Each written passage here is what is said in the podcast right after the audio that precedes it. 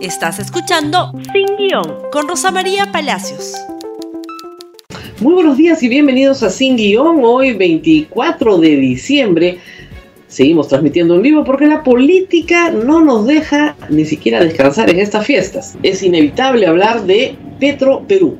El escándalo ya tiene cinco días y cada vez se generan más y más detalles que llevan a la convicción de que hay mucho más por investigar. Que esto no solamente es un contrato frustrado, declarado nulo ayer, sino que aquí ha habido una serie de beneficios indebidos que haría bien el presidente de la República en aclarar. Y vamos por partes. Presidente Castillo, ahí lo tenemos en su foto, no está siendo investigado en este momento, ni por el caso Perú, ni por el caso Bruno Pacheco Carabín López está en este momento su despacho, es decir, las instalaciones físicas del Palacio de Gobierno, sometidos a requerimientos de la Fiscalía que buscan qué? Información para saber quién entró a hablar con él. Y si el relato de todos los protagonistas de esta historia, que los vamos a analizar hoy, es cierto o no es cierto. El presidente por el momento no es un investigado, es testigo. Y en ese sentido se le ha pedido su testimonio. Su defensa está actuando en todos los medios de comunicación, su abogado, como si el presidente de la República se hubiera investigado y no lo está. Y esa es una gran diferencia y él lo sabe. Pero es posible que lo esté. Por supuesto que es posible que lo esté. Y si lo llega a estar, no puede ser acusado durante su mandato. Pero esa investigación contra el presidente de la República todavía no se inicia. El gerente de Petro Perú, el señor Hugo Chávez, el que es este señor que aparece en pantalla, que tiene muchas cosas que explicar. ¿Por qué? Porque ahora resulta que ayer Petroperú comunica a la opinión pública que el contrato para la compra de biodiesel con la empresa New Haven Operations este, se declaró nulo. ¿Por qué? Porque en el momento de otorgar la buena pro no estuvo presente un notario. Esa es la explicación. Es decir, un aspecto formal, las licitaciones efectivamente son formalísimas, un aspecto formal para no hablar del tema de fondo. Del tema de fondo en el cual el señor proveedor del Estado entra a hablar con el presidente de la República.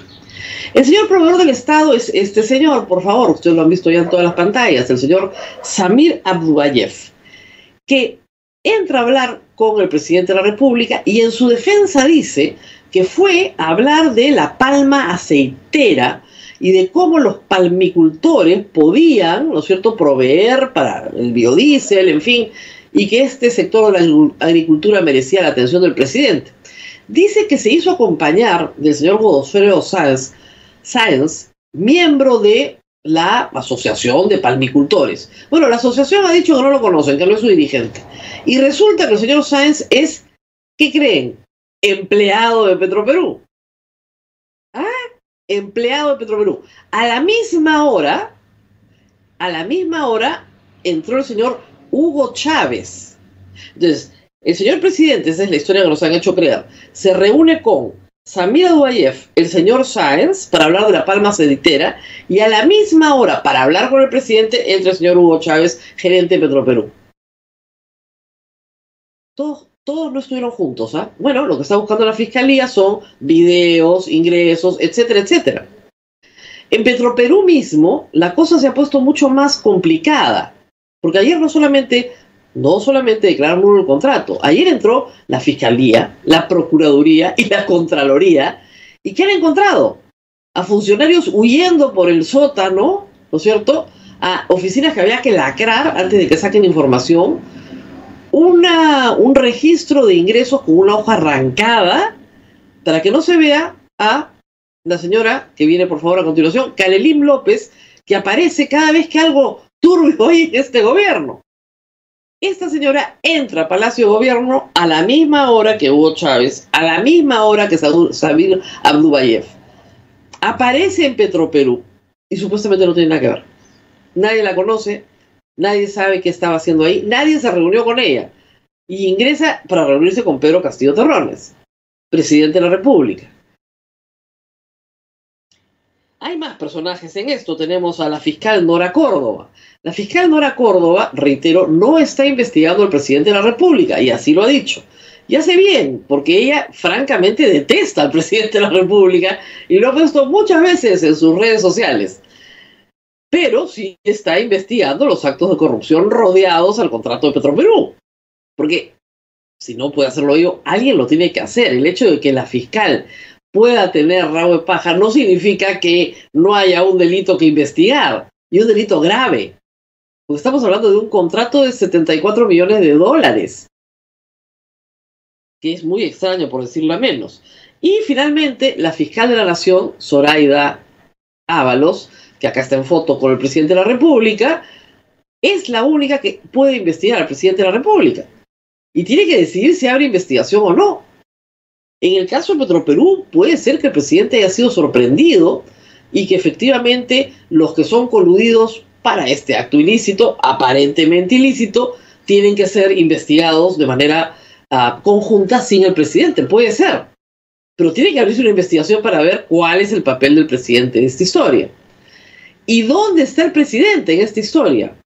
Mientras ayer corrían despavoridos los funcionarios por el sótano, los fiscales entraban por segunda vez al Palacio de Gobierno y nadie les daba nada, ni la hora. ¿Dónde está el presidente de la República? En Tacabamba, porque si bien están prohibidas las reuniones sociales, el presidente de la República ha anunciado que 24 y 25 no trabaja porque es funcionario público y son días feriados para el sector público. Entonces él se va a reunir con su familia. Si el primer mandatario de la nación se reúne con su familia, usted yo y todos los demás cristianos nos reunimos con nuestra familia esta noche porque el niño Dios va a nacer, aunque sea a las 11 de la noche, pero van a nacer nos tenemos que ir despidiendo, no del año, porque toda la próxima semana vamos a estar con ustedes, pero sí, por supuesto, antes de la Pascua es un buen momento para que se reflexione. El presidente de la República se ha ido a pasar unos días con su familia, bien por él, pero tiene algunas tareas pendientes y una de ellas muy urgente.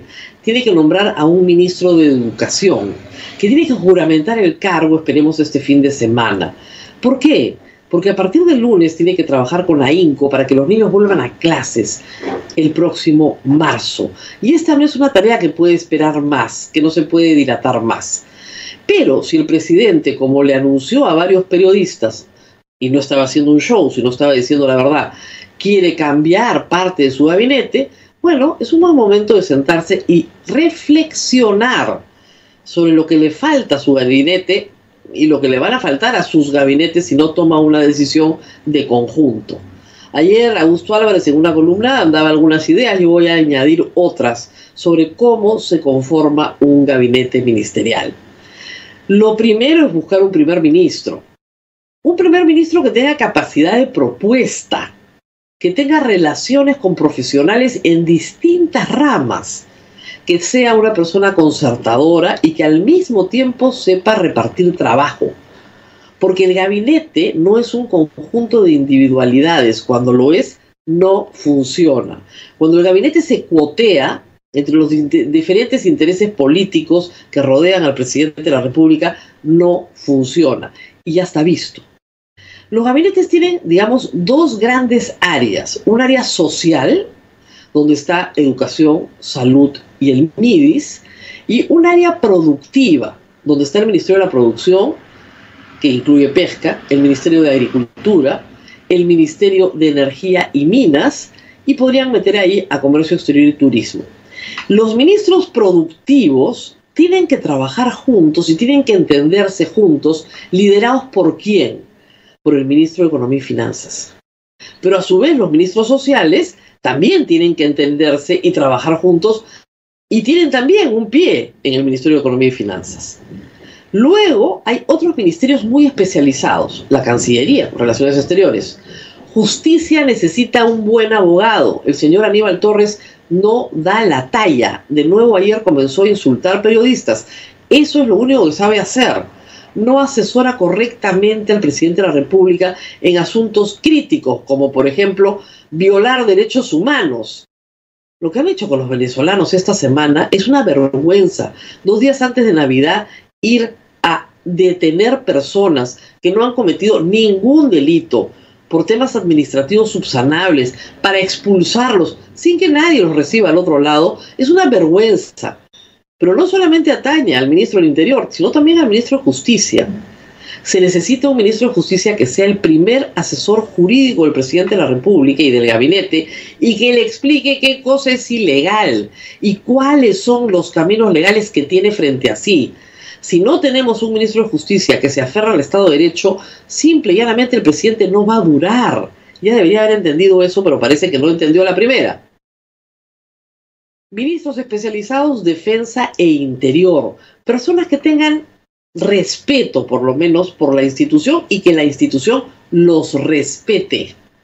Y los respete porque tienen una trayectoria, dentro o fuera de la institución pueden ser ministros civiles, no necesariamente tienen que ser un ministro de la policía o un ministro del sector defensa. Ayuda, ayuda. Muchos presidentes han encontrado que esa combinación los ayuda justamente a obtener ascendiente y respeto dentro de la institución. Y porque además conocen la cultura, conocen los códigos en los cuales se maneja la institución. Pero en todo caso tiene que ser, tiene que tratarse de personas respetables. En este gabinete hay personas respetables, por supuesto que las hay pero el problema es que tal vez no están donde tienen que estar. El ministro de Economía, Pedro Franque, Augusto Álvarez sugería que pase al MIDIS. No sería mala idea. Le interesa más el tema de eh, distribución o redistribución social. Pero sigue diciendo cosas que son bastante disparatadas, como por ejemplo que el crecimiento del Perú este año no es producto de un rebote, sino que es producto pues, de la confianza que se tiene en este gobierno hoy en la República dice que el crecimiento de la inversión privada en el año 2021, este año, se debe básicamente a esa confianza en este gobierno. Y tiene que estar en la dimensión desconocida para creer eso. Justamente lo que se necesita es un ministro de Economía en el cual se pueda confiar con un presidente que es impredecible y que un día sale a estatizar camisea y al día siguiente llama a la inversión privada. Reitero, un equipo que vea los ministerios productivos. Lo de energía y mina, francamente, es un crimen. Hoy en la mañana han cesado al director general de hidrocarburos y no hay viceministro de hidrocarburos, con lo cual Petroperú está haciendo lo que le da la gana. Es un crimen lo que están haciendo. Y así podríamos seguir. Necesita, si va a hacer cambios, una operación radical. Y lo acusarán pues de caviarizarse, ya lo acusaron de eso, de neoliberalizarse o derechizarse o de lo que quieran. Pero los sectores productivos del Perú tienen que tener un liderazgo claro y trabajar de manera conjunta. Y los sectores sociales lo mismo, porque agenda tienen y compleja y larga. Y lo del Ministerio de Educación, reitero, es absolutamente urgente. Un líder que sea capaz de poner a todos los niños peruanos en el colegio el primero de marzo. Eso es lo que necesita el presidente. Un líder que no sea el líder de su sindicato, de su grupete, el líder del otro sindicato, no. Un líder que pueda llevar, reitero, a los niños peruanos a la escuela el primero de marzo. Es una tarea compleja, enorme, pero tiene que hacerlo. Esa es la agenda pendiente del Ministerio de Educación. Todo lo demás se subordina a eso.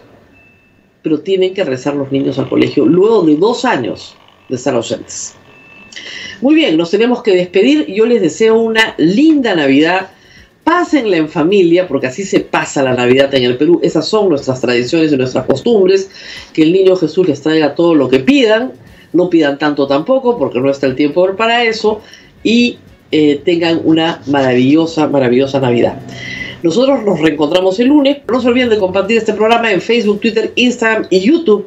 Y nos vemos nuevamente el lunes 27 de diciembre. Hasta pronto. Gracias por escuchar Sin Guión con Rosa María Palacios. Suscríbete para que disfrutes más contenidos.